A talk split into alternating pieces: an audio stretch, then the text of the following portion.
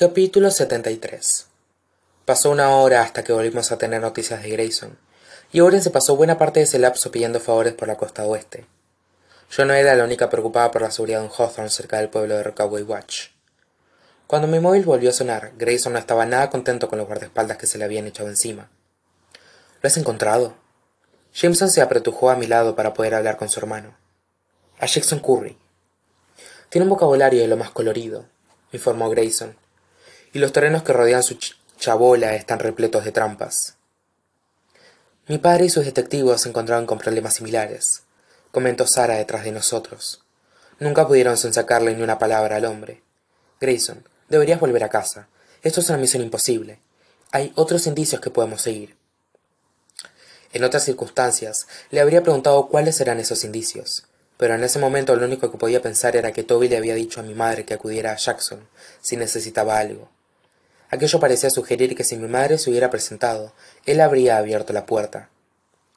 Puedes acercarte lo suficiente para pasarle el teléfono y que hable conmigo pregunté. Si nadie intenta detenerme grayson miró con elocuencia por encima de su hombro hasta lo que vi por hecho que era su equipo de seguridad y luego volvió a mirar directamente a la cámara a mí. Puedo intentarlo. La chabola de jackson curry era realmente una chabola habría apostado algo a que se le habría construido él mismo. No era grande no tenía ventanas. Grayson llamó a lo que le pareció una puerta metálica. Bueno tal vez chabola. No es la palabra adecuada pensé. Lo que jackson curry había construido se acercaba más a un búnker. Grayson volvió a llamar y lo único que sacó de su esfuerzo fue que le arrojaron una piedra grande desde arriba. Esto no me gusta afirmó owen con expresión pétrea. Ni a mí pero estábamos tan cerca ya no sólo de toby sino de las respuestas. Tengo un secreto resonó en mi mente. Sabía tantas cosas ahora que antes desconocía. Tal vez lo sabía todo pero no podía evitar sentir que esa era mi oportunidad. Quizá mi última oportunidad de saberlo seguro de conocer a mi madre como nunca la había conocido antes de entender lo que ella y toby tuvieron. Mira si quiere hablar conmigo le dije a grayson. Dile se me quebró la voz dile que la hija de hannah está al teléfono. Hannah rooney aquella fue la primera vez que pronuncié el nombre que le pusieron a mi madre al nacer. El nombre que jamás me había dicho. La imagen de la pantalla del móvil se volvió borrosa un instante. Supuse que grayson había bajado el teléfono. Lo oí de fondo gritando algo.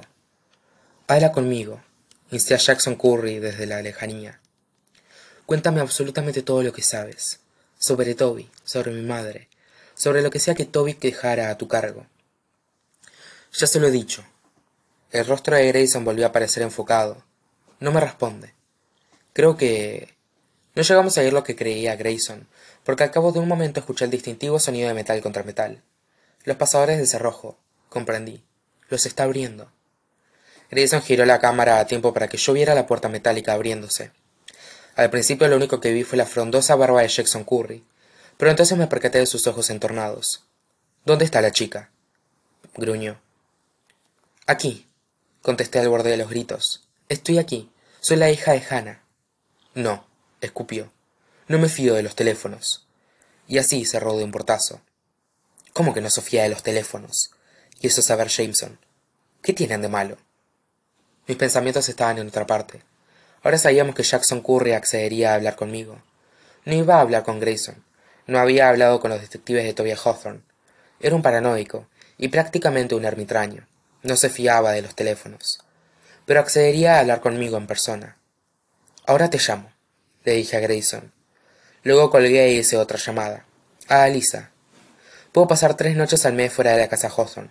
De momento solo he gastado una